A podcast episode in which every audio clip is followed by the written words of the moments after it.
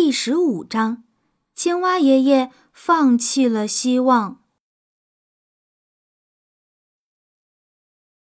青蛙爷爷的腿被绑到了一起，并且被挂在绳子的一端。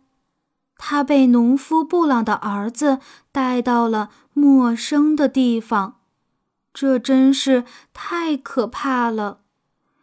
在穿过绿草地时，他正好碰到西风老妈妈的孩子，欢快的小微风们。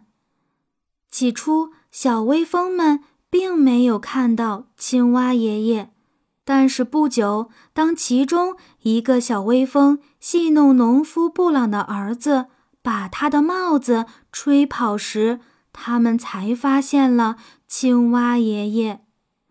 梅里小风是青蛙爷爷的好朋友，有很多次，他将愚蠢的蚜虫吹向青蛙爷爷，让青蛙爷爷坐在绿睡莲叶子上就可以饱餐一顿。他很喜欢青蛙爷爷。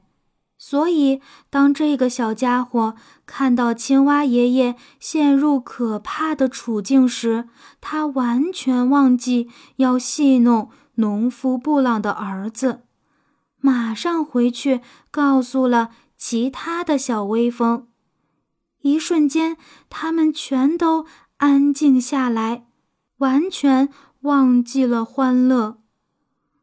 太可怕了！真是太可怕了！一个小微风喊道：“我们必须做点什么来帮助青蛙爷爷。”另一个喊道：“是的，我们必须这样做。”又一个说道：“不过，我们要做些什么呢？”第四个小家伙问道。没有人回答了，他们努力想啊想，最后第五个小微风开口了：“我们可以先去安慰他一下。”当然，我们要这么做。其他小微风异口同声地说道：“如果我们把灰尘吹到农夫布朗儿子的脸上。”然后吹跑他的帽子，或许他会放下青蛙爷爷。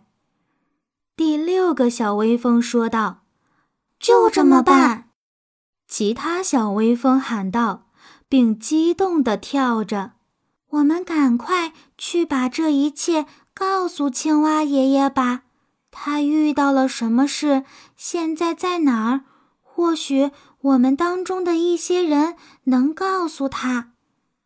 第一个小微风说道：“他们没有在浪费时间讨论，而是以最快的速度跟着农夫布朗的儿子。其中跑得最快的一个小微风来到青蛙爷爷身边，低声告诉青蛙爷爷，他们是来帮助他的。”但是，可怜的青蛙爷爷并没有得到安慰，他的腿被绳子勒得很痛，头也疼，因为他是头朝下被绑着的。是的，青蛙爷爷并没有感到丝毫安慰，他身处困境，并且找不到逃脱的办法。他看不到一丁点儿希望。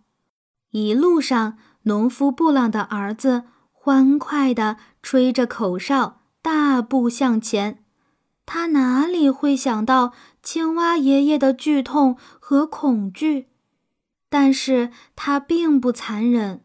是的，农夫布朗的儿子真的不残忍。他只是像其他调皮的男孩。或女孩一样，做事欠考虑而已。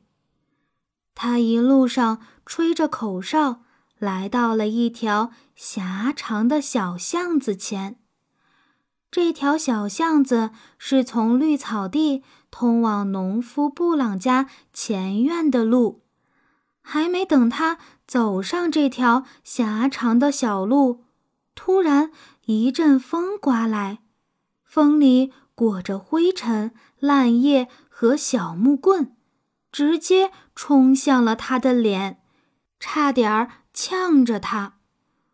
灰尘吹进了他的眼睛，他不得不放下青蛙爷爷，从身上摸出手帕去擦眼里的灰尘。